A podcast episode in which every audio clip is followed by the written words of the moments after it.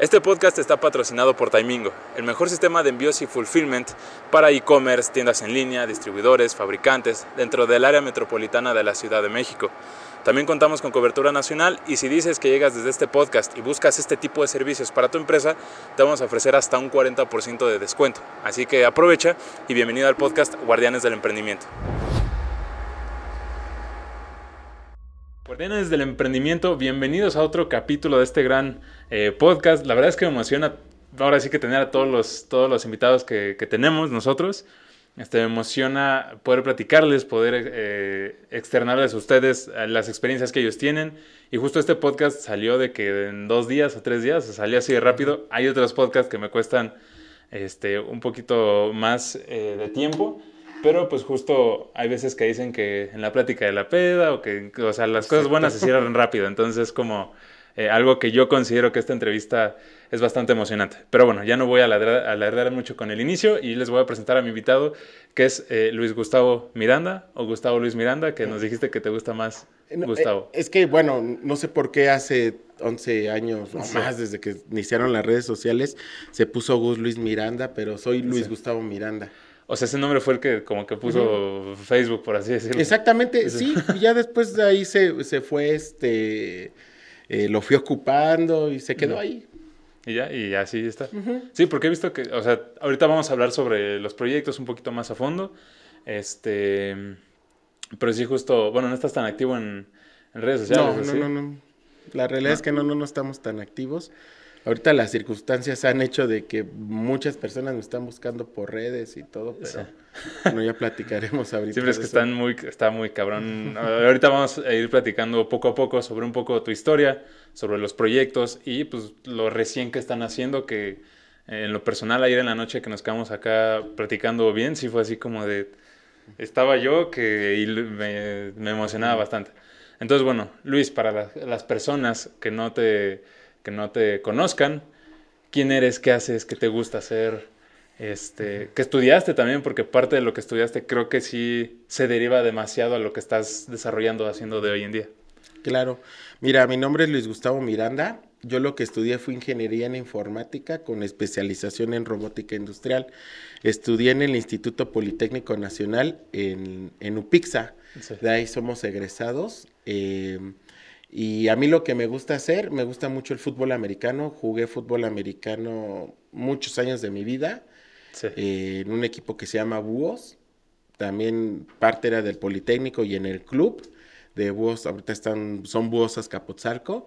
Pero bueno, de ahí yo aprendí mucha filosofía de, de la vida, de, del trabajo, y lo empaté con el tema que... O sea, en el deporte aprendiste mucho esto de... Exactamente, con y lo empaté con el tema profesional, así fue donde hicimos todo ese cruce. Que luego está increíble que dicen a veces que en... O sea, en el tema de el éxito de las personas se debe porque eh, normalmente cada quien es de una disciplina distinta, pero si te dedicas a varias cosas, puede que traigas algo de una disciplina, lo pongas en otra y se vuelva algo innovador, algo importante, algo interesante, eh, como el caso de ¿Conoces a Diego Rusarín? Sí, claro. Este, por ejemplo, él dice que el parte del éxito de su carrera que ha tenido con el tema de marketing de alimentos y todo este rollo, dice que no es porque él sea un genio, sino dice, no, pues yo solo he, traje algo de un país a otro, donde era nuevo, donde no se conocía y resulta que era el, mejor, pero pues es solo porque no había. Mira, exactamente. De hecho, perdóname que te interrumpa y te voy a contar algo. Bueno, me voy a adelantar un poquito. Sí. Eh, nosotros lo que comentas tienes mucha razón. Estuvimos en un programa que se llama ICOPS, fue entre la Embajada de Estados Unidos, la National Science Foundation, que es el equivalente al CONACIT o el extinto CONACIT este, mexicano, en el cual nos enseñaron esa parte del tema de la innovación. Eh, tú innovas a partir de que tú le resuelves una necesidad real a alguien. No puedes crear ciencia o llenar un producto de muchos features si no tienen un porqué o le genere un valor al, usuario. Entonces, eso es lo que nosotros también hacemos, encontrarle un valor al usuario de todas las soluciones que, que hacemos. Y, por ejemplo, para, para las personas que han estado aquí, los emprendedores, empresarios que a veces dan estas ideas de cómo hacer un negocio no es, o sea, hay quienes dicen eh, que por ejemplo está el tema, creo que es el fundador, creo que me parece de, de, Wix, eh, que dice, no me acuerdo, es, una empresa más o menos similar que dice enamórate del problema, no de la solución. Y hay quienes dicen, o sea, sí, pero también eh, que tu modelo esté basado en el cliente o en el consumidor, o sea, que sea como customer centric. Entonces, eh, ¿tú a qué le vas como que más, a qué le das más atributo de estos dos? Yo creo que es el enamórate del problema, ¿eh? Enamórate del problema porque si te enamoras del problema vas a encontrar la solución. Sí. Si ves algo que le está doliendo a un sector en particular y pues yo lo veo de mi área, yo soy informático vemos siempre, la, hemos eh, tenemos soluciones en salud, soluciones en tema este, financiero, soluciones ahora en tema inmobiliario. Em, te voy a contar algo, tenemos una solución hasta para las para gobierno que es para cómo controlar el tema del comercio en vía pública. Y de ahí salió que tenemos una solución para los comerciantes en vía pública. O sea, vaya, es toda la diversificación de los problemas para encontrar esa solución. Y de repente la solución se vuelve más, más, más grande, más importante, se vuelve más eh, diversificable, no sé cómo explicarlo. Sí. Como dices, ¿no? O sea, hay un punto donde dices, yo nada más le tiraba hacia acá y resulta que ahora es resolver esto y esto y esto y esto. Y bueno, si eres un resuelve todo, pues evidentemente te van a caer los clientes, los tratos, los contratos y, toda esta parte. Este, una, una pregunta, Gus. ¿Cómo empiezas tú tu carrera de emprendedor? Si bien vienes de estudiar en... No sé si siga considerada, pero en su momento yo llegué a estudiar nada más dos años de ingeniería, no la terminé, porque se me hizo bastante compleja y complicada. Este, y por un tema que ahí tuve con la universidad, pero bueno, es, tema, tema aparte. Tema aparte. Eh, justo donde estudiaste es en UPIX, en, el, en el Poli, en el Politécnico. Sí está considerada todavía como la mejor escuela de... Mm, o sea, para ingenieros. O sea, como Mira, para ingenieros. Yo siempre he creído que, que la escuela no es la que te forma, tú haces a la escuela. Si tú eres un buen estudiante, puedes estar estudiando en una escuela X, pero si tú le echas ganas, tienes esa curiosidad por aprender, esa curiosidad por, por preguntar, explotar, eh, vaya, toda la información que tienes ahí y encaminarla, este, pues yo creo que cualquier escuela es muy buena.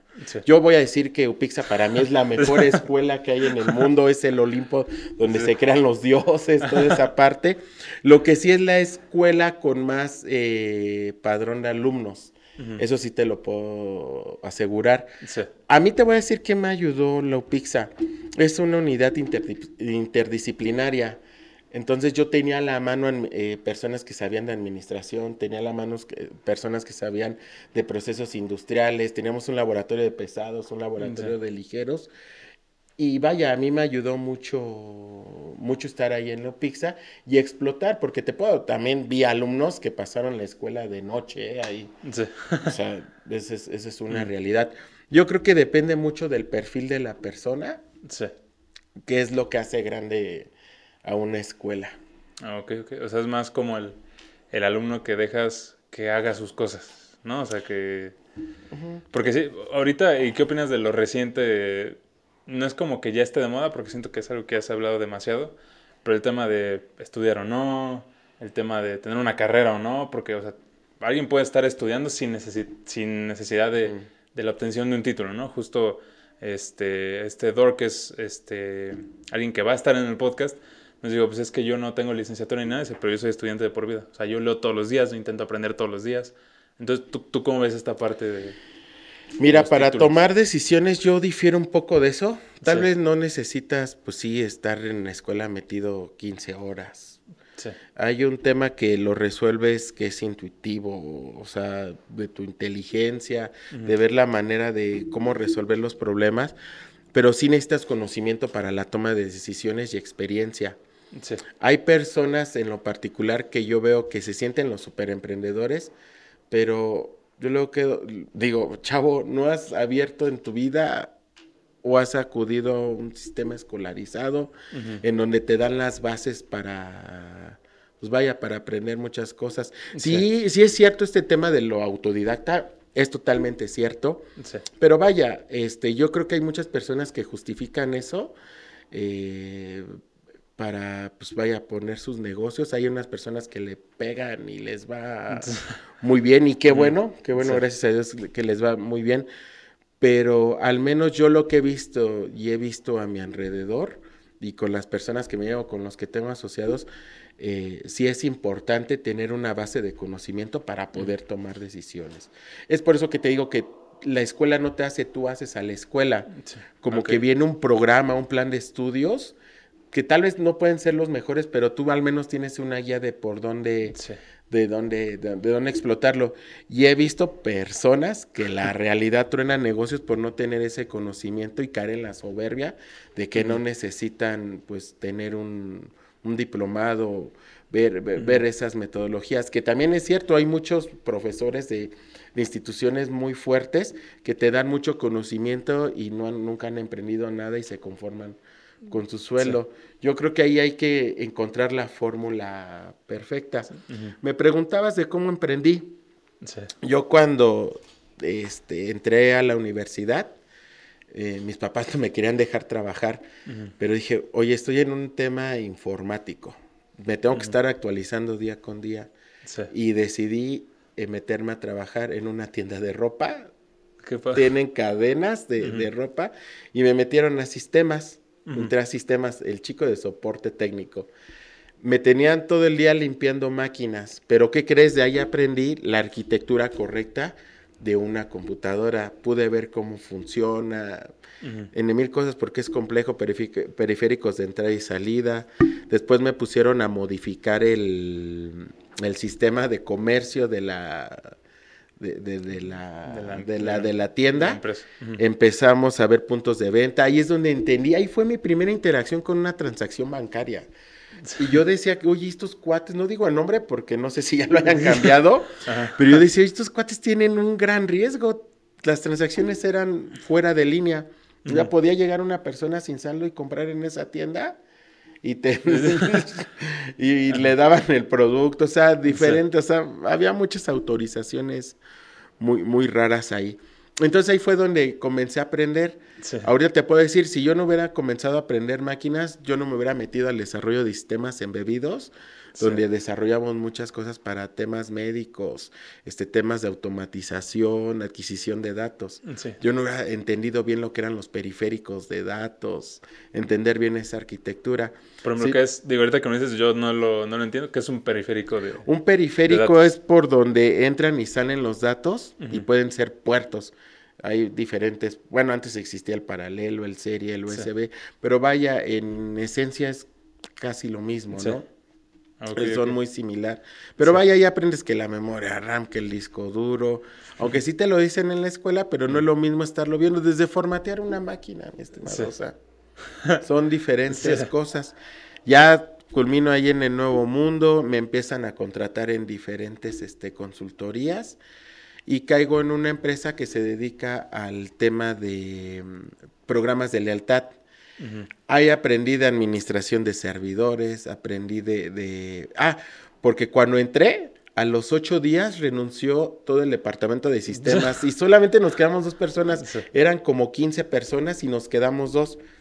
El otro que se quedó y yo, también el otro los traicionó porque según iba a renunciar y no renunció. Ah. Pero bueno, hay entre las traiciones, ¿no? Pero bueno, yo a mí me invitaron a renunciar. Le dije, oye, aguántate, llevo 15 días, en mi primer trabajo después de la universidad, más formal o sea, no, no, no le entramos y nos quedamos dos. Pero, puta, una era una operación como de 10 programas de lealtad, clientes en Estados Unidos, interactuar con sistemas, puntos de venta de restaurantes, de cadenas grandes, un desmadre completo. Entonces ahí es donde aprendí mucho el tema de las transacciones y de los monederos de valor agregado desde donde nace una operación, o sea, una transacción hasta donde se mata. O sea, miles, ahí aprendí muchísimo. Creo que ha sido uno de los trabajos donde más aprendí. ¿Y sería como un procesador de pagos? O... Sí, es como un procesador de pagos con, con pues, monederos de circuito cerrado. Sí. Me, me contratan.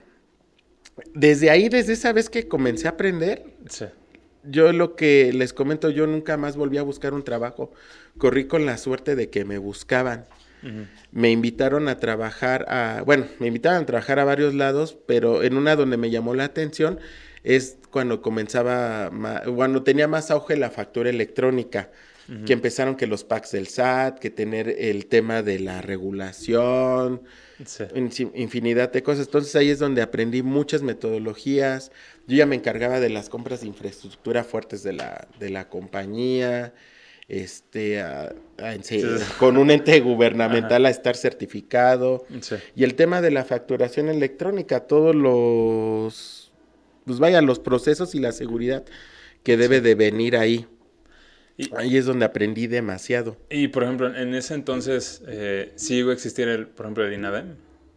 Cuando tú estabas en ese... Eh, no, ¿qué crees? Eso... Fue después. Sí, bueno, no recuerdo bien las fechas, ya fue después. Creo que ya estaban comenzando a crearse el tema del INADEM. Y Creo que sí, ya, ya lo estaban comenzando a ver. Y, ¿sabes qué? Sí, empezaban a salir los primeros emprendedores. De eso sí me acuerdo porque empezaban a salir los primeros emprendedores. Que antes ni, eran emprendedores, ¿no? Era como, ah, hice mi negocio. ¿no? Ya Ándale. empezó a hacer la... Eddie, ¿me puedes pasar el cargador de, la, de la compu, por favor? Pero sí. sí, no te preocupes. Sí, empezaban a salir los primeros emprendedores. Sí.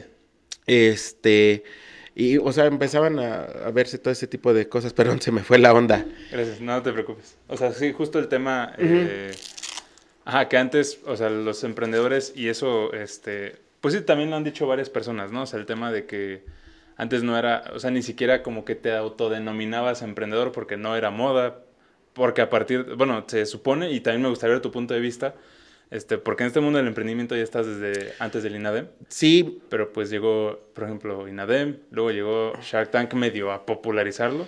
Te voy a contar algo. Fíjate que yo quería emprender algo. O sea, siempre me imaginaba un buen negocio. Siempre, siempre me ha pasado eso.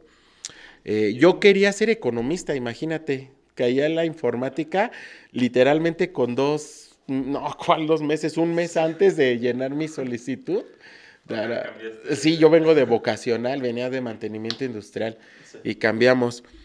En mi primer emprendimiento, creo que, bueno, yo participé en el emprendimiento, fue con un compañero, Alberto Cotitla. Este, empezamos a dar cursos de robótica. Ese fue mi primer emprendimiento, pero fíjate que se sintió bien padre cuando me dieron así, o sea, empecé a ver el resultado de ese trabajo propio que te dieron que me dieron esa lana. Dije, wow, qué padre. Y yo estaba trabajando en la otra tienda en la que te comento. Eh, dábamos los cursos en domingos y a mí a veces me tocaba trabajar. Casi siempre trabajaba los domingos. Entonces, yo luego dejaba solo el departamento de sistemas de la tienda y me iba a, a, dar el curso y regresaba nada más a cerrar el sistema. Pero ahí como que comenzaron mis primeros emprendimientos. Sí, porque te das cuenta que dices, ¿cómo con mi conocimiento de mis propias manos, me empiezo yo a generar esta cantidad de dinero que, por ejemplo, una empresa es como, toca el sueldo y ya no. Pero, por ejemplo, tú dices, ¿qué pasa si vendo uno, o dos, o, tres, o diez, o cien? O sea, como que ya te empieza a hacer la visión. Y dices, no inventes, este dinero lo puedo multiplicar por... Y ahí ves, o sea, empiezas donde empiezas como a, a dimensionar las oportunidades que representa hacer un negocio. Ándale, era una satisfacción bien padre. Bueno, ya después de que salgo de esta empresa de, de facturación electrónica, bueno, me invitaron a, participar en la SOFOM. Eh, salgo de la empresa de facturación electrónica y empecé como administrador de, sistemas. Pero te voy a decir qué, tipo de sistemas. Ves que aquí en la Ciudad de México eh, había, bueno, todavía existe la ayuda de adulto mayor. Bueno, a mí me tocó hacer la transacción de papel a una tarjeta. Ya traía los conocimientos de, de las monederos de valor agregado, hicimos la transacción, eran un montón de miles de usuarios, o sea, se transaccionaban trimestralmente más de mil millones de pesos para la adquisición y empezar a poner los puntos de venta como en Chedrawis, este, Walmart, en todas esas tiendas cañonas donde llegaba el viejito y podía retirar su, perdón, podía eh, redimir su, su dinero que le daba de asistencia social el gobierno. Entonces, ahí sí eran unas broncas súper fuertes.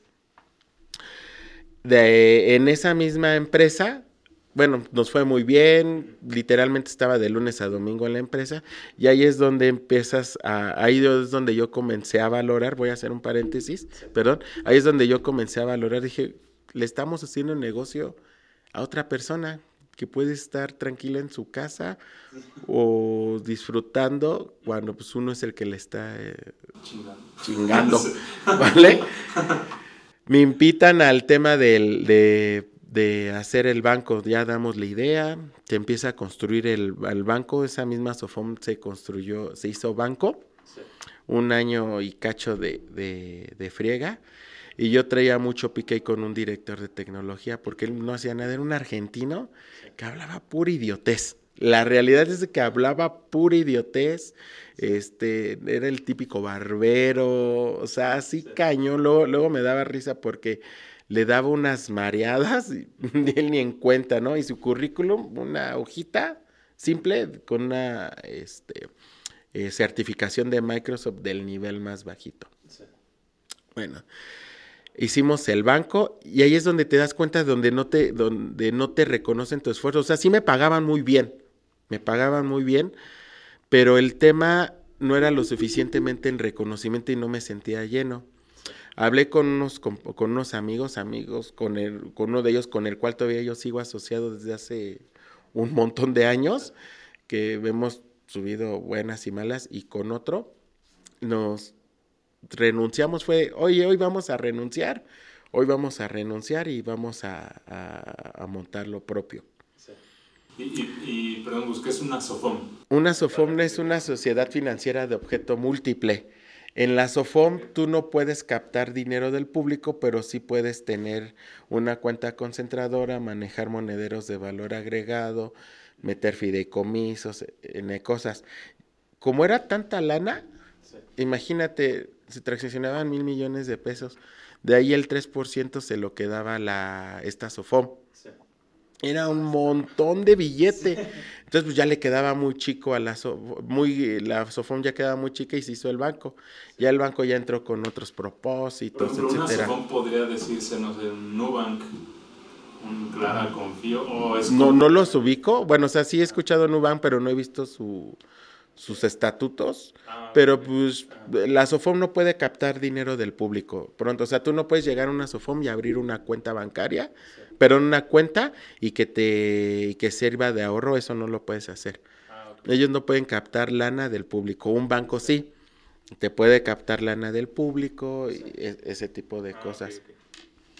Bueno, se queda todo este, se hace el banco, un lío porque no solamente era el tema regulatorio, sino teníamos el reto del tema regulatorio, el tema técnico, el tema organizacional, bla, bla, bla, bla, muchos temas. O sea, algo que, por ejemplo, ustedes estando ahí, era como complicado mover, pero cuando ustedes dicen, no, que si lo podemos hacer nosotros, es más fácil que nosotros podamos ir cumpliendo cada una de estas. Sí, porque teníamos la operación del día a día más el tema de hacer el banco, ¿no? Sí no te creas, varias veces me mentalizaba en, en, echarle ganas de decir, no, yo aquí estoy aprendiendo, yo aquí estoy aprendiendo, yo aquí estoy aprendiendo para sacar este, este banco, este juguetito, pero bueno, me están pagando por aprender.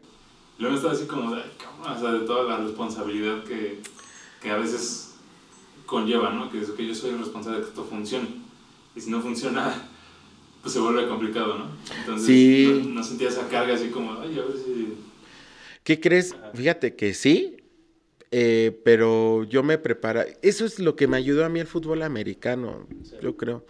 Porque había temporadas en donde éramos muchos este, jugadores y había donde éramos 17, 16 y te enfrentabas a equipos donde había 60. Entonces era de échale ganas, pártete tu madre, fuerte, fuerte, fuerte, fuerte todo ese rollo. Y lo apliqué acá, porque pues sí te da miedo, ¿no? A ver que la infraestructura no funcione, que se caiga, que, que, que haya un, un rollo ahí cañón sí, sí estaba bastante, bastante, bastante pesado. O sea, los, la transaccional, y cuando había días picos de transaccionalidad, ir a las tiendas, por ejemplo, entrar a los sistemas, a los sites de las tiendas estas grandes, Pues sí, ¿no? Pasarse noches ahí en los sites instalando, porque pues, tenías que, que hacerle de todo. Que, como que integrar todo para que nada funcionara mal. Sí, exactamente. y lo que a mí me daba mucho coraje, ya cuando presentabas tus gastos o cosas así, una señora de recepción que decía, ¿por qué gastaste tanto en estacionamiento? Oye, señora, me pasé 12 horas en la noche y mañana y me estás cobrando el estacionamiento cuando yo sé cuánto estás ganando por esta chamba, o sea, la empresa. o sea, ahí es donde entraban esos esas cosas. Nunca me sentí cómodo de Godín. La realidad es de que 100% Godín nunca me sentí cómodo, ¿eh? nunca. ¿Por un tema de jefes, por un tema de libertad? No, no, no, fíjate que tema con eh, de la, ¿cómo se llama? De cuando, línea de autoridad, yo nunca he tenido ningún problema. Nunca he tenido en ese sentido un problema. Yo creo que era el tema de que yo sentía que yo no estaba trabajando para mí. O sea, estaba yo resolviendo necesidades a corto plazo, que no sé, era pagar mi carro, pagarme ropa, pagarme gustos, más no estaba yo haciendo un plan de vida. Ojo, cuando yo entré al mercado laboral ya se habían aplicado esto de la ley 97 del IMSS, que eso va a ser un super problemón en un futuro, porque pues no hay pensiones. No hay nada de eso. Ahorita ya tenemos que trabajar para nosotros. Está cabrón. Exactamente, exactamente. Yo, mira, desgraciadamente mi papá murió hace unos meses, pero yo veo que mi mamá ahorita está tranquila. Tiene su pensión, imagínate el día que, yo me case, si yo hubiera seguido de Godín eh, falto, con quien me case no iba a tener una, una pensión, o sea, y está cañón. Entonces ahorita tenemos que construir nuestro futuro, cueste lo que cueste. ¿Parte de eso será? ¿Un impulso así de haz tu negocio, tu... No, no, no, no. Yo creo que le somos pesado al gobierno. Les di, imagínate mantener un sistema de pensiones... O sea, está, está mal calculado, yo creo. Somos un montón, ¿no? O sea, sí está comprobado que la población joven o como joven adulto es como que la más grande ahorita, entonces o sea, que porque igual hablan de un problema que dentro de unos 50 años ya casi no va a haber como jóvenes, jóvenes. va a haber todos, o sea, todos van a estar viejos y arrugados. Ahí se va, ahorita la gente no se quiere casar, no quiere tener hijos, ese tipo de cosas. Yo sí quiero casarme, quiero tener hijos, ¿no? Ahorita he estado muy enfocado en todo lo que estamos haciendo. Pero, y es que, ¿sabes qué? También es por, es por un tema social que sí se debe de hacer. Porque, vaya, ahorita a nosotros ya nos tocó, a nuestros papás ya le tocó mantener a los viejos, a nosotros ya nos tocó mantener a nuestros papás. O sea, somos como la tercera, cuarta generación que estamos manteniendo a los de arriba, ¿no? Pero sí es un tema mal pensado, que está mal calculado. La FORE para mí no es un buen producto financiero no va creciendo conforme la inflación, o sea, son muchas cosas. Y eso vaya, siempre que lo comento, creo un montón de, este, de choque, ¿no? digo, pero pues, hagamos el ejercicio, tu afore no te va a alcanzar. O sea, los 30 pesos que estás ahorrando a ti, aunque te digan que crecen, que los invierten, no son los mismos 30 pesos dentro de 10 años que, que, que no van a valer lo mismo. Sí, que digo, al final ese dinero, la gente que lo está utilizando para crecer, la está utilizando para crecer más dinero a ellos y pues a ti te están dando una, una, una parte, como, como un banco, ¿no? Que te dice, ¿sabes qué? Tú métele aquí a 3, 6, 9 meses te regresamos tanto, pero lo que ellos te regresan la lana, pues ellos ya se hicieron, ya hicieron más con esa lana, ¿no? Y a ti pues, te reparten el tema de, no sé si sean utilidades o no, no sé qué es el, el tema de un banco, pero sí, este o sea, sí se vuelve. Bueno, ahorita que lo dices. Ahí te va un dato. Si truena un banco, este, lo declaran en quiebra, nada más te regresan una pequeña parte. Tú tienes 100 mil pesos, imaginemos ahí ahorrados. Por ley, si llega a tronar y aunque tengan el manual de riesgo y cosas así, es algo que le permite la regulación, nada más te regresan una partecita, no te regresan todo. O sea, ni, el dinero tampoco está 100% seguro en los bancos.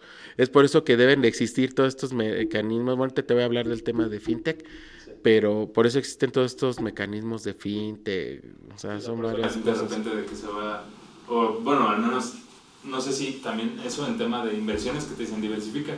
Entonces de repente a lo mejor no tengas en un banco, de repente a lo mejor le metes a cripto, de repente a lo mejor inviertes, de repente estás en tu negocio. ¿Tú qué opinas de esta parte de diversificación? Mira, ahorita estamos nosotros en un proceso para una fintech. Este, eh, yo creo que el tema especulativo que hacen las monedas virtuales está muy mal. O sea, está muy mal porque es especulativo. Estás jugando con el dinero de la gente basado en lo que alguien dijo. O lo que hoy, o sea, hoy se levantó de buenas, dijo, ay, huevo, voy a vender todos mis carros, perdón por la expresión, voy a vender todos mis, voy a aceptar todos mis pagos de mis carros con bitcoins. Hoy me levanté de malas, a la chingada ya no quiero más aceptar mis pagos con, con Bitcoin y puta, se baja. Y son ejemplos de la vida real, ¿eh? De repente se levanta Elon Musk y como pasó en su momento, ¿no? Que, incluso también como que lo investigaron, cosas así que porque es, ¿no? Como un tweet de una persona, como la acción de una persona impacta en, pues es literalmente un movimiento de cripto a nivel mundial, ¿no? Y dime dónde, espérame, pero ¿te has preguntado a dónde va esa lana? quien hace la semilla no pierde. Sí.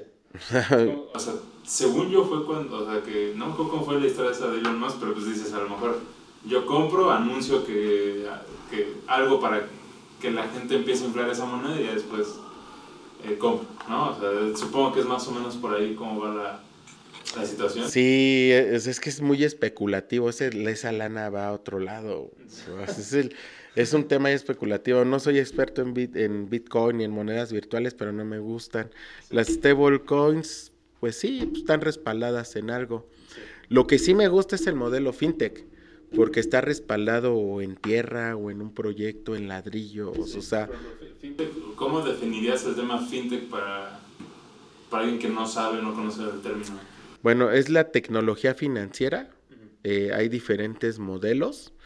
Tú tú tienes ahorita 100 pesos. Y hay un proyecto que eso ahorita te voy a explicar un tantito el tema de crowdfunding, que ya está regulado aquí en México. Bueno, intentan regularlo, les, hay huecos, pero ahí va. Em, quieres, se necesita construir, este, no sé, aquí un edificio. se, la, la fintech tiene que mandar a evaluar bien el proyecto, porque tal vez el desarrollador necesite 100 millones de pesos. Y la gente le dice, no, mi chavo, tú necesitas 50 millones de pesos porque tienes un valor a tal, diferentes variables.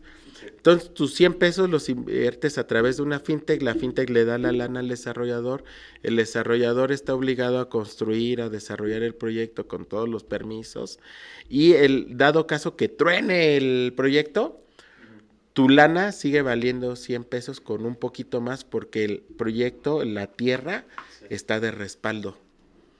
O sea, no pierdes. Ese tema de tecnología financiera, a mí en lo personal, me gusta. O sea, eso, eso está bueno. Otro tema de fintech son las transacciones electrónicas. La, la, las IPE, las, las instituciones de fondos de pagos electrónicos. El intercambio de lana ya es digital. O sea, que es como, no sé, Clip, eh, eh, un poquito más arriba de clip, un poquito más arriba de eso, es ese, toda esta transacción. Ejemplo, yo no retiro lana de un cajero desde hace cuatro días. Traigo cero pesos ahorita en la bolsa y todo lo he estado pagando con mi celular y con mi tarjeta. Vale, o sea, es un incentivo ya también dejar de usar el dinero físico. Aparte por temas de seguridad, en eso yo sí estoy muy a favor. Lo que estoy, no me laten, son las criptomonedas. Creo que es un gasto innecesario. Aparte ni son ecológicas. Para tener minando la, la, la, la, sí, o sea, necesitas un montón de energía. por ejemplo, Brave, ¿no? Que es un competidor de Google que te dice, yo te, te doy la chance de buscar sin anuncios, a estar buscando sin anuncios, pero uso tu computadora para minar, ¿no? Entonces, así como de, Exactamente. Exactamente. Entonces, en ese sentido, pues tampoco son tan ecológicas. Pero bueno, eso es lo que yo creo, ¿no? ya alguien más tendrá otra. Sí, que o sea, vale tener opiniones divididas, ¿no? sí. Cuando te dicen, oye, ¿qué quieres vender? ¿Producto o servicio? Hay quien está a decir productos, hay quien está a decir servicios. Depende de gustos, de experiencias, de pues de muchos factores. Para lo que estés hecho, si eres bueno vendiendo productos, pero eres pésimo teniendo un trato de seguimiento con el cliente, estarlo trabajando, pues vende productos, le vendes la cajita y lo vuelves a ver hasta que vuelva a usar esa cajita, ¿no? Y en el servicio, pues sí es un trato continuo, que te esté validando. Sí, es toda una experiencia, no solo para el cliente, tuya también, ¿no? O el tema de estarlos llevando la mano. Gus, ¿te parece si pasamos a un tema bastante ya reciente? Órale, va. el proyecto que tienen. Sí, claro. Demasiadas preguntas. Étrale. Y tú este, nos dirás, porque está muy cañón. Eh, ahora, ¿cómo se llama el proyecto? Mira, se llama Momento Inmuebles. Se llama Momento Inmuebles, que es, es la primera eh, eh, inmobiliaria digital aquí en México. Yo la podré decir, otras personas me dicen, no, es que ya hay otras inmobiliarias digitales, pero no, la realidad es que esta sí es la primera, la primera, primera inmobiliaria digital. Hay un tema que se llama, así como existe el PropTech, del FinTech, este se llama PropTech. Es eso, donde conjuntamos a todos los actores que intervienen en la compra de un inmueble. Llámese comprador, asesor inmobiliario, financiera, financiera, ENI. Ajá este, el tema legal, el tema notarial y pues, la entrega de esa escritura, el tema donde se hace la transacción electrónica. Es eso, se llama Momento Inmuebles el, el proyecto. Sí. O sea, es como si dijeras, ah, quiero comprar esa casa, como en el Mercado Libre pones tarjeta y... O sea, ya no necesitas de terceros, por así decirlo, para poder hacer esa transacción. No, mira, lo que nosotros automatizamos es todo el proceso de venta y le damos seguridad al usuario final. Hay muchas, eh, tenemos el estudio, hay muchos fraudes en el tema inmobiliario, pero muchos, o sea, muchos, muchos, muchos, donde las páginas actuales nada más te venden el espacio publicitario y el cliente puede estar comprando fraudes. O sea, eso de qué, pues de qué sirve. Claro, o sea, pues no, para nada.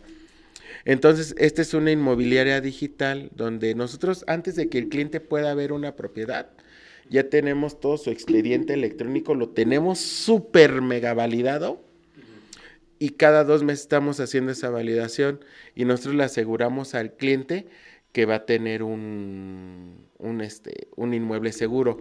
Ojo, para nosotros también son clientes las desarrolladoras, porque nosotros obtenemos una comisión de la venta de su, de su, del inmueble. Obtenemos una comisión del crédito que colocamos para que el usuario pueda comprar ese inmueble. Obtenemos una comisión de Ley que así se llama la Legal Tech. Ahí está el otro, el tema de Legal Tech, que es la ley, tecnificar la ley. Bueno, el proceso de escrituración, titulación, los procesos legales los tecnificamos. Eh, ahí nosotros también obtenemos, obtenemos una comisión. ¿Qué es lo que pasaba? ¿Por qué te digo que son nuestros clientes también todos ellos? A la hora que nos sentamos con el usuario, decía, es que, puta, yo me tardo, me voy a tardar tres meses en poder titular, este, el asesor inmobiliario luego está muy ocupado, le mando los documentos. Ya, ya, ya, aquí, ya quiero firmar mi, mi apartado, pero que al asesor inmobiliario no le han mandado el contrato, que está en validación, el enganche igual, o sea, se hace todo un rollo. Eh, y luego las ventas se caen por este tipo de retrasos. El desarrollador dice, no, es que el asesor inmobiliario no se mueve, no le informa bien al cliente, no me, le manda los documentos. El asesor inmobiliario le dice a la desarrolladora, oye, ya te mandé los documentos, valídalos. Se hace todo un rollo. En, la financiera, oye, ya te voy a, el cliente ya te voy a caducar el crédito porque el notario no me ha mandado esto, ni la desarrolladora. El notario, oye, desarrollador, o sea, se hace una pelea entre todos. Usualmente por el factor humano. Sí, sí, es factor humano y falta de comunicación. Lo que nosotros hicimos fue ponerlos en una misma capa y a cada uno preguntarle, a ver, ¿a ti qué te duele y qué te gustaría? ¿Cuál sería tu situación ideal? No le movimos ni un punto ni una coma, ¿eh? ¿A ti qué te duele? Igual. A cada uno. A ver, ya cada uno tiene su portal de administración, lo programamos valídelo y a ver, díganos qué, qué problema ven. Y ya caímos en donde era el tema de que no estaban comunicados, pero ya estaba automatizado su proceso. Y les pusimos una capa para, para que se pudieran comunicar. En ese momento, titulaciones que estaban tardando tres meses, ahorita tenemos un récord de una semana y media. Nuestras pruebas internas, con cada uno nuestro MVP lo estamos evaluando con diferentes actores. O sea, con diferentes clientes, cada parte lo estamos evaluando.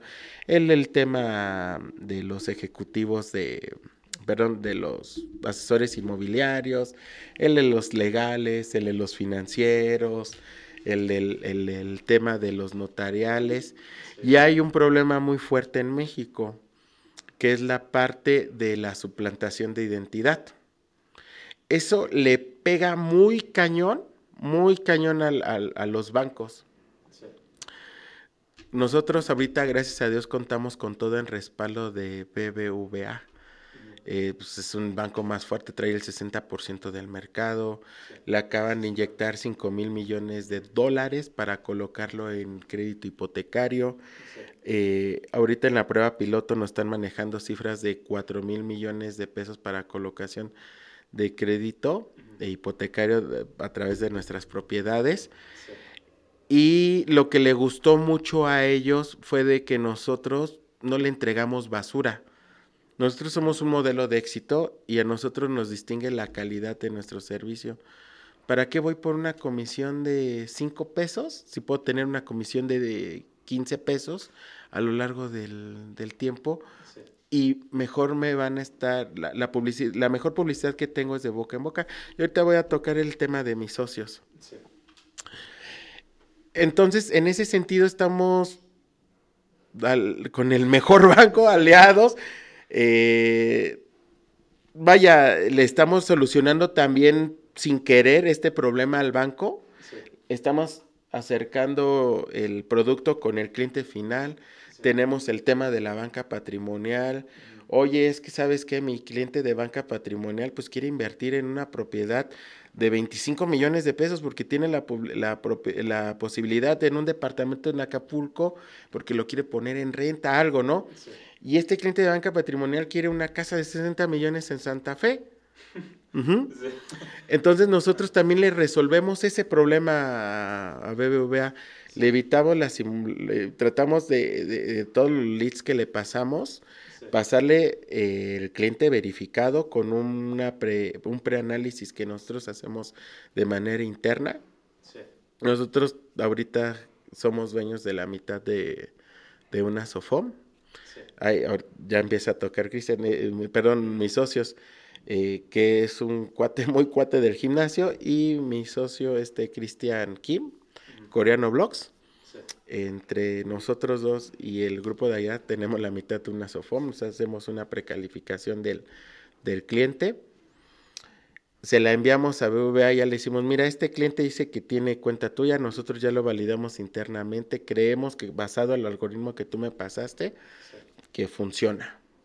Lo validan, ah, no, sabes que sí funciona y tengo un crédito preaprobado con él. Colócaselo y nos están pasando esa base de datos. Bueno, no nos pasan los nombres, nada de eso. Nosotros le mandamos el nombre ya prevalidado, ellos hacen su proceso interno de validación como se los norma la, ley. Y ya nos, ellos nos contestan, ¿sabes qué? Si es un cliente que yo lo tengo, está preaprobado, entrale, dale. Y lo que ahorita ya estamos haciendo es el tema del crédito 100% digital. Ah, y, ajá, y, más que nada es, más que saltar los padres, es acelerar acelerar el tema del proceso de compra. A veces el cliente, ya lo quiero comprar, ya lo quiero comprar. Entonces, en esta semana que ya dice lo quiero comprar, puta, ya le acercamos al asesor inmobiliario, al concierge inmobiliario. Ya fue, lo vio, le gustó, ya lo pagó el, eh, ya pagó el apartado, ya le autorizaron el crédito y esto puede estar pasando en 72 horas, una semana. Normalmente cuando estás como eh, pensando en caliente en una opción, sí te da como que menos tiempo para pensar. Entonces, eh, bueno, está comprobado que mientras menos tiempo para pensar te si es, ah, bueno, pues ya de una vez, o no te lo piensas dos veces. Igual el, la inmediatez, también funciona bastante bien, ¿no? Entonces creo que esos factores se unen con las necesidades de un banco tan grande como, bueno, no, aquí en México no sé a nivel mundial cómo, cómo estén, pero sí, este, sí, sí está muy cañón su proyecto. Sí, de hecho nuestro lanzamiento, fíjate, tan tanta es la relación buena y cómo creen en nosotros, que nuestro lanzamiento lo vamos a hacer en el piso 33. Eh, estamos en un programa que se llama Spark de BBVA. Tienen muy pocos personas que, perdón, empresas que, que están, que están en ese programa de BBVA y ahí vamos a estar. ¿Vale? Sí, cuando me mencionabas del, del evento en la Torre Bancomer dije, cabrón, o sea, y por ejemplo ahorita de lo que hablaste de los eh, 4 mil millones de pesos, o sea, fue algo que me platicaste ayer en, en, la noche y fue así como de, o sea, ni siquiera es dimensionable, al menos para su servidor. no ¿Qué crees? No, o sea, créeme que para mí tampoco. Yo lo, la cifra más alta que había visto en transacciones era trimestralmente los mil y tantos millones de pesos de la Sofón que te digo que es lo que se dispersa. Ahorita esa cifra ya debe ser mucho más, ¿eh? eh pero en ese entonces... Sí, será lo que más tú habías escuchado. Ahora tú vas a hacer algo tuyo que digas, pero por... Y son, y son cifras que manejan muy ligeramente en las mesas Digo, wow. No te creas, yo también me quedo exactamente. Ándale, ¿qué, es lo que estarían, qué, qué la bolsa que tienen para colocar en estos programas? Para que, que, por ejemplo, tener esa cantidad de dinero no es como que, ah, si aquí está, te lo, gástatelo y demás, ¿no? O sea, ¿cómo funciona? Que es algo que tengo curiosidad y creo que estaría interesante que la gente lo supiera. Una vez que te metes una ronda de inversión, es que tú ah, de la empresa te lo tengas en el bolsillo para gastarlo. Ojo, esto no es ronda de inversión. Ojo, ah, eh, eh, eh, esto, no, esto no es ronda de inversión. Esto es la lana que tiene el banco para colocar. Y nosotros tenemos la solución para asegurar esa colocación. Eso... vale mucho porque, y voy a decir marcas, por ejemplo, un Century 21, un Inmuebles 21, nadie de ellos, nadie de ellos lo tiene. ¿Por qué? Porque no, no, se metieron a nosotros a chambear en validar todo este, este proceso. Y esto es lo que... literal, ¿no? Y esto es lo que... Y ha sido una chambota, mi estimado, ¿eh? O sea, literalmente llevo un año, llevamos un año mi socio Cristian y yo, este, pegados, pegados, pegados. de la fintech. Mira, te voy, te voy a decir cómo nació. También estamos armando una fintech. Eh, el año pasado, que estábamos viendo el tema de la capitalización y todo, hacía falta y uno de los socios de la fintech este, nos mintió terriblemente, nunca puso la lana, nos metimos en una bronca, eh, porque ya teníamos los, los, tiempos con la autoridad muy avanzados y muy presionándonos. Para armar una fintech necesitamos un equipo de 15 personas con ciertos perfiles. O sea, y es sí o sí, porque así te lo exige la autoridad. No es de que nos lo estemos inventando, que te dice que el de riesgos debe tener esta certificación, que el de seguridad de la información debe tener esta certificación, el tesorero esta certificación, o sea, diferentes situaciones, ¿no? Para mí una fintech es un banco chiquito, ¿eh? Para mí la fintech es un banco chiquito. Bueno, nos quedan mal y teníamos que esperar unos, yo creo que nos teníamos que esperar como un mes y cacho.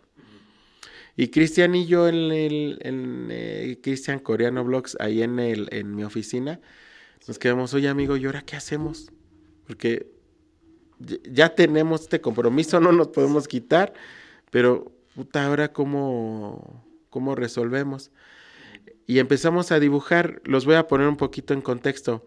Cristian Coreano Vlogs tiene en un canal que se llama Coreano Vlogs 5 millones y tantos de seguidores. Y en, el, y en otro que es Coreano Inmuebles un millón y cacho de seguidores. Y empezamos a verle, oye amigo, pues que tú vendes casas bien cañonas. Y acababa de hacer, o sea, son casas de 40 millones, 50 millones de pesos, ciento y tantos millones de pesos.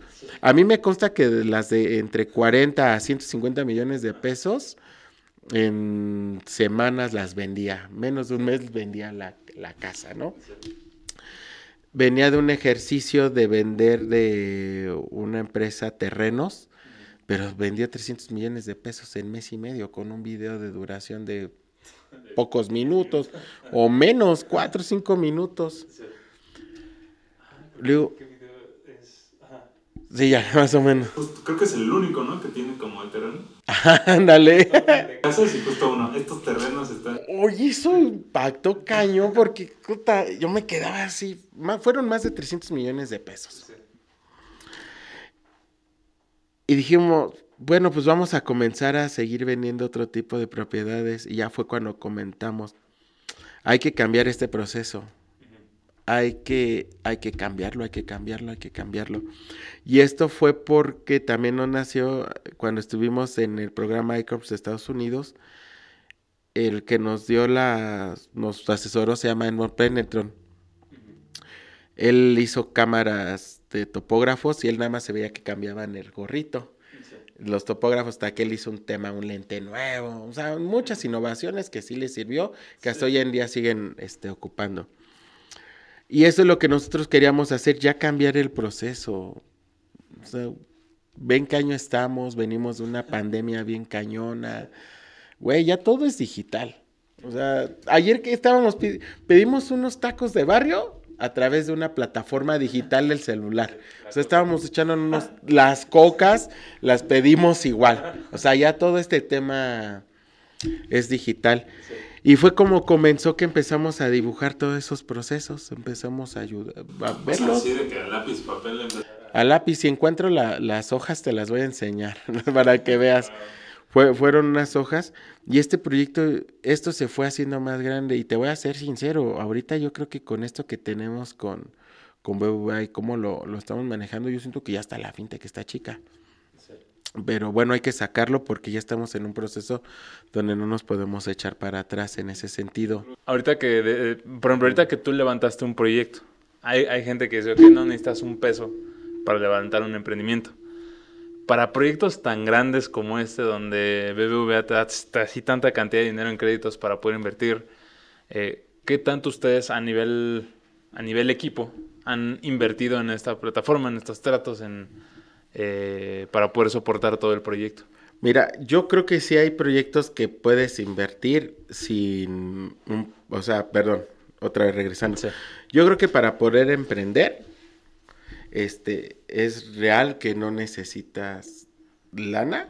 O sea, tienes que encontrar una muy buena idea, empezarla a trabajar, que las personas que tengan lana se interesen en ti y empiecen a hacer, eh, eh, pues, a, sumarse.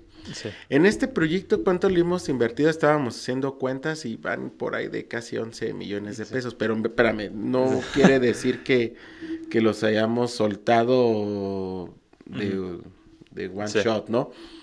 Al inicio comenzamos con cero pesos. O sea, nosotros somos muy ligeros. Nuestra toma de decisión también es muy ligera. Eh, vemos lo que es más viable para, para la empresa. Pues ayer lo viste. O sea, estábamos trabajando y estábamos comiéndonos unos tacos. O sea, en, en ese sentido es, esto es muy, muy, muy ligero todo este tema. ¿Qué es lo que yo creo que nos ayudó para acercarnos, para que la parte de BBVA de crédito hipotecario se interesara mucho en esto? Que diseñamos e integramos e hicimos un muy buen producto. Sí nos fuimos a las particularidades de cada cosa, yo creo que eso fue lo, esencial, escuchar a todas las partes y también la tranquilidad, porque hay emprendedores, pues a mí me ha tocado ver emprendedores que puta, empiezan trabajando un mes, trabajando y al siguiente mes ya quieren ser millonarios. No, chavo, esto es graduales, de poco en poco. Yo como emprendedor he caído, me han robado, o sea, he estado en el piso cañón y vuelto a subir. Yo creo que ese es el tema del emprendedor, saber solucionar los problemas del cliente, pero también los problemas internos y lo que te pasa. Yo creo que ese es el buen emprendedor. Te puedo asegurar que hasta un Salinas Pliego sigue resolviendo problemas internos y sigue subiendo y bajando. Que ahí en, la, en, en Taimingo, justo en la empresa, el, el, su que es este eh, José, sí me dice, pues tú cuando estás encabezando los proyectos, dice, eh, tú eres más un eh, alguien que resuelve problemas a, alguien que o, alguien que resuelve problemas, que está todo el tiempo en juntas, que está tratando ser eres alguien más como comunicador, por así decirlo, que alguien que, que opera o que alguien que, o sea, que trabaja en sí, en el producto. En este caso, a ustedes, digo, lo digo porque la plataforma pues la desarrollaron ustedes también, ¿no? Entonces, ¿cómo se reparte esta chamba de la comunicación con proveedores, con alianzas, con socios, con, con inversionistas? No sé si tengan veces, bicis. Bicis. Bicis. Este, mira, el tema de la, de, de la chamba, yo creo que las personas que estamos ahorita en el equipo somos las correctas. Eh, yo lo veo así, está la bolsa de trabajo, así como si llegaras con un costal de cosas. Ah, mira, este me toca a mí, este me toca a mí, este me toca a mí. Cuando hay, cuando no hay ego, de hecho esto está prohibido dentro de nuestra organización. Cuando hay, eh, que no hay, no existe ego, cuando no hay ego, las cosas funcionan. Hace unos meses vi el caso de un par de chicos, este, pues que sienten que vienen de algún renombre, pues sus egos los llevaron al piso y ahorita están viendo más cómo fregar a alguien que en lugar de ver su, su emprendimiento. Pero es un tema de ego. Aquí en nuestra organización no existe ese tema del ego. Es por eso que yo creo que puedo resolver aquí tu pregunta y si no la resuelvo, dime. Em, así es como, como podemos repartirnos la chamba. Porque muchos dicen, ah, no, pues yo puedo resolver esto, yo resuelvo esta otra parte. Sin egos y con confianza. o sea, prácticamente así. y mis socios y yo pues, decidimos todo bien rápido. Ellos tienen la confianza de que, yo puedo, de que yo puedo decidir cosas cuando ellos no están y ellos deciden cosas cuando yo no estoy. O sea, ese es el tema, que tenemos bien claro el objetivo. y Todos para uno y, y, uno para todos. Y uno para todos. Y ayer se los preguntaba y, me gustaría decirlo. ¿Cómo administran su tiempo? Es una pregunta que les hice ayer porque de repente igual estaban 10, 11 de la noche y de repente... Te voy a decir mi, itinerario. Eso es muy difícil administrar el tiempo. Yo despierto a las 5 de la mañana, 5 y media estoy saliendo al, club, al gimnasio hago ejercicio y desde que estamos haciendo ejercicio estoy trabajando. Si no estoy en llamadas, eh, si no ahí está un aliado importante, etcétera. Yo creo que las personas, como te lo comenté ayer, que dicen que administran su tiempo en sus agendas y todo eso, en lo personal a mí no me funciona y yo creo que es una mentira, porque un emprendedor puede debe de estar resolviendo problemas seguidos, seguidos, seguidos. Es muy diferente a construir una plataforma tecnológica que ya sabes A, B, C, D, F, G y que debe de, salir, ¿no? Ojo, cuando ya la tienes bien conceptualizada, pero en este momento que, que, que pues la vamos resolviendo conforme a las necesidades, eh, pues también ahí es un poquito diferente. Em, en ese sentido, ahorita podemos estar bien tranquilos, y a los 10 minutos pasó un problema que te tiene que resolver. Así es esto, o sea, realmente... Eh, pues sí, nos vamos ahorita tarde por la cantidad de trabajo y por la cantidad de cosas que hay que resolver. Pero, ¿sabes cuál es la onda? Que yo creo que ahorita también nos estamos saliendo tarde porque tal vez no son problemas. Es la cantidad de oportunidades que tenemos que aprovechar y tenemos que dar respuestas muy cortas de en el tiempo, y empezar eh, a, pues vaya, a solucionar ese tipo de situaciones y aprovecharlos. Sí, yo creo que sí, al final, eh, por ejemplo, más uno que un horario laboral es como pues lo que se venga, ¿no? O sea, acá en la empresa es como de, pues si la operación lo demanda, pues vamos a darle, ¿no? Porque también es oportunidad, como dices, es una oportunidad tanto para ti como para el que está confiando en ti, como para toda la persona, o sea, persona que toque el proyecto. Este, y una pregunta, Gus, ¿este es el proyecto más grande en el que has trabajado? Personal, yo creo que sí. ¿Sí? Personal, yo creo que sí. Este, es que mira, yo no, sé si definirlo grande porque hemos estado en otros proyectos más grandes con la policía, con el transporte público de la Ciudad de México, pero yo creo que es el uno de los proyectos de mi vida. Sí.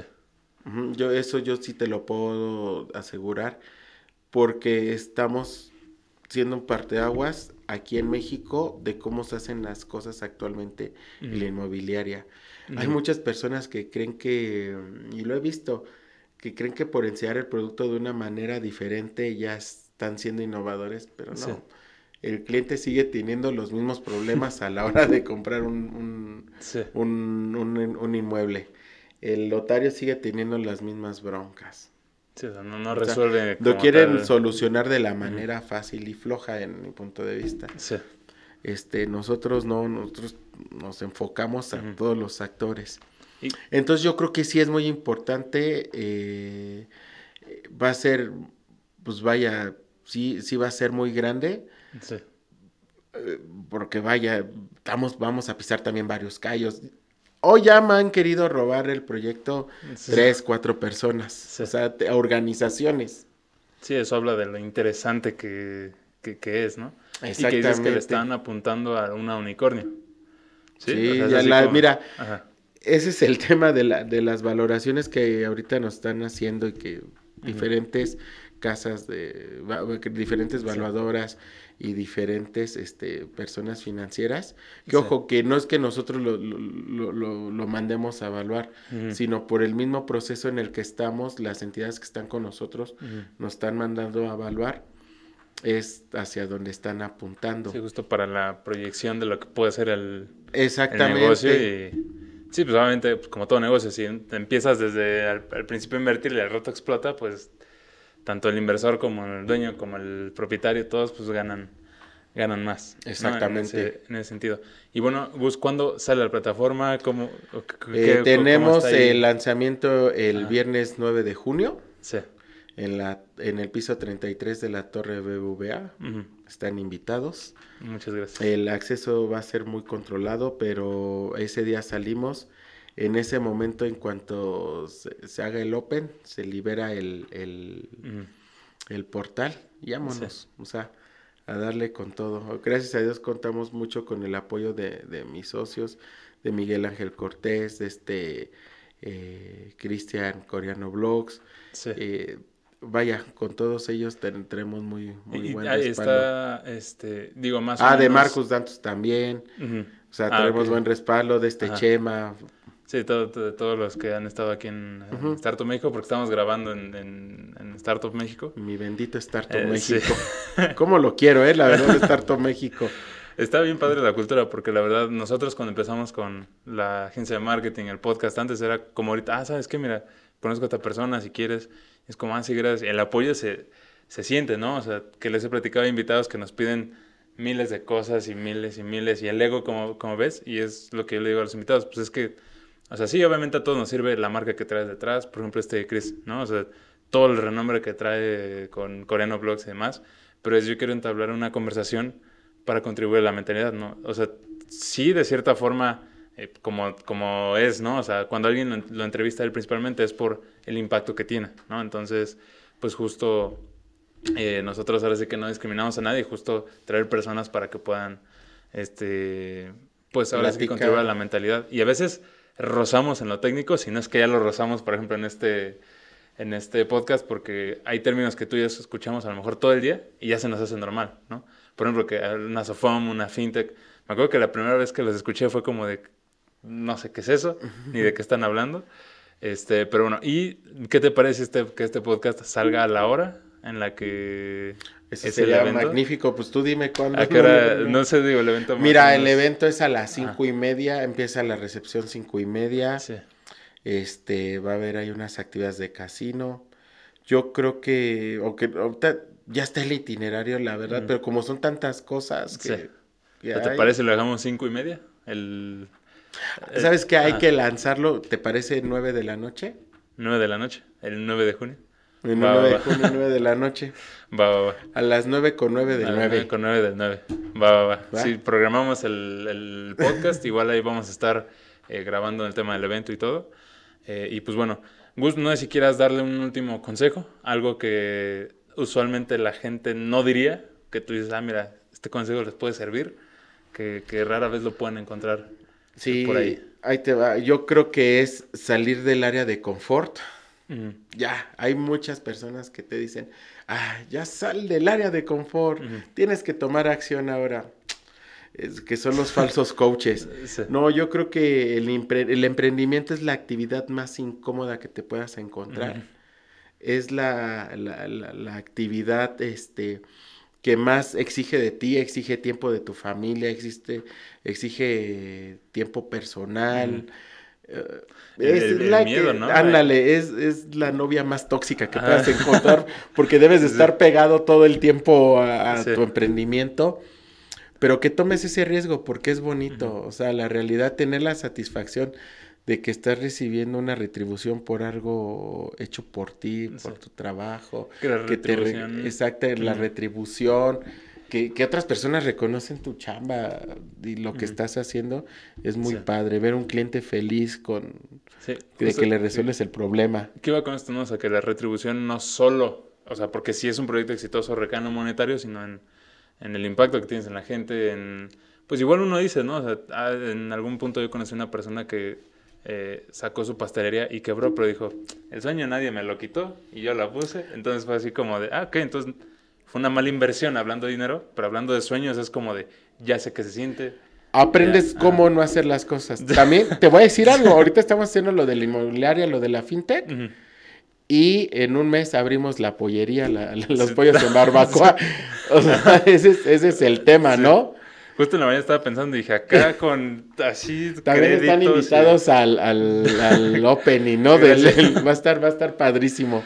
Sí, sí, pues justo, justo ayer que fueron a, a ver la, la bodega, la, bodega ¿no? Entonces sí, está, está increíble. Y pues bueno, Gus, muchas gracias por, por haber aceptado la invitación. Gracias a ustedes. Eh, la verdad es que me da mucho gusto que ustedes nos consideren, a pesar de de repente no estar en un proyecto así de que eh, en el cual seamos socios, en el cual seamos X o Y. Y la verdad es que lo agradezco demasiado. Igual, por ejemplo, con Chema. Marcos de repente nos juega chistes aquí cuando grabamos con él, pero tal cual no tenemos esta familiaridad como con ustedes. Y por ejemplo, con este criso coreano, así de repente que dices, comer tacos con él, así ya se hace raro. Es como un, ¿qué onda? Siempre lo veo detrás de la pantalla y cuando te das cuenta que es otra persona más, es como, ah, qué padre, ¿no? Y, qué chido, y pues gracias a. Es muy humilde, a ustedes, porque no está y todo. Te hace falta conocer a nuestro otro socio Miguel Cortés también. Sí, Otra historia de éxito este cuate. Sí, sí, sí. Pero pues ya te la, contará. sí, nos la contará a todos. Y pues bueno, Gus, muchas gracias. Ya no te quitamos más tiempo. No, cuál, al contrario, muchas gracias, ¿eh? Y estamos a tus órdenes también. Muchas gracias, ¿eh? Y guardianes, pues sigan el podcast, denle like. Y, ¿eh? Este, sí, bueno, ¿Quieres decir tu red? Sí, mira, póngale Gus Luis Miranda y salgo en todos lados, así como Gus Luis Miranda. Vale, en Instagram, en Facebook. ¿Cuál, ¿Qué red hasta en TikTok. ¿Cuál red uso más? Ay, es que es difícil. pues es que, no sé, podría ah. ser Instagram, Instagram, Facebook. Igual cualquier cosa, mm, mandan un mensaje en el, en el podcast a nosotros y ya le decimos, oye, Gus, me te hablan que te dicen que qué tal y, sí, claro. sin problema. Claro, claro, lo que necesiten, estoy a sus órdenes. Vale, gracias Gus y guardianes, nos vemos en el siguiente episodio, cuídense mucho, los queremos y pues vamos a seguir haciendo capítulos que nos apoyen en la mentalidad de cada uno de nosotros. Nos estamos viendo.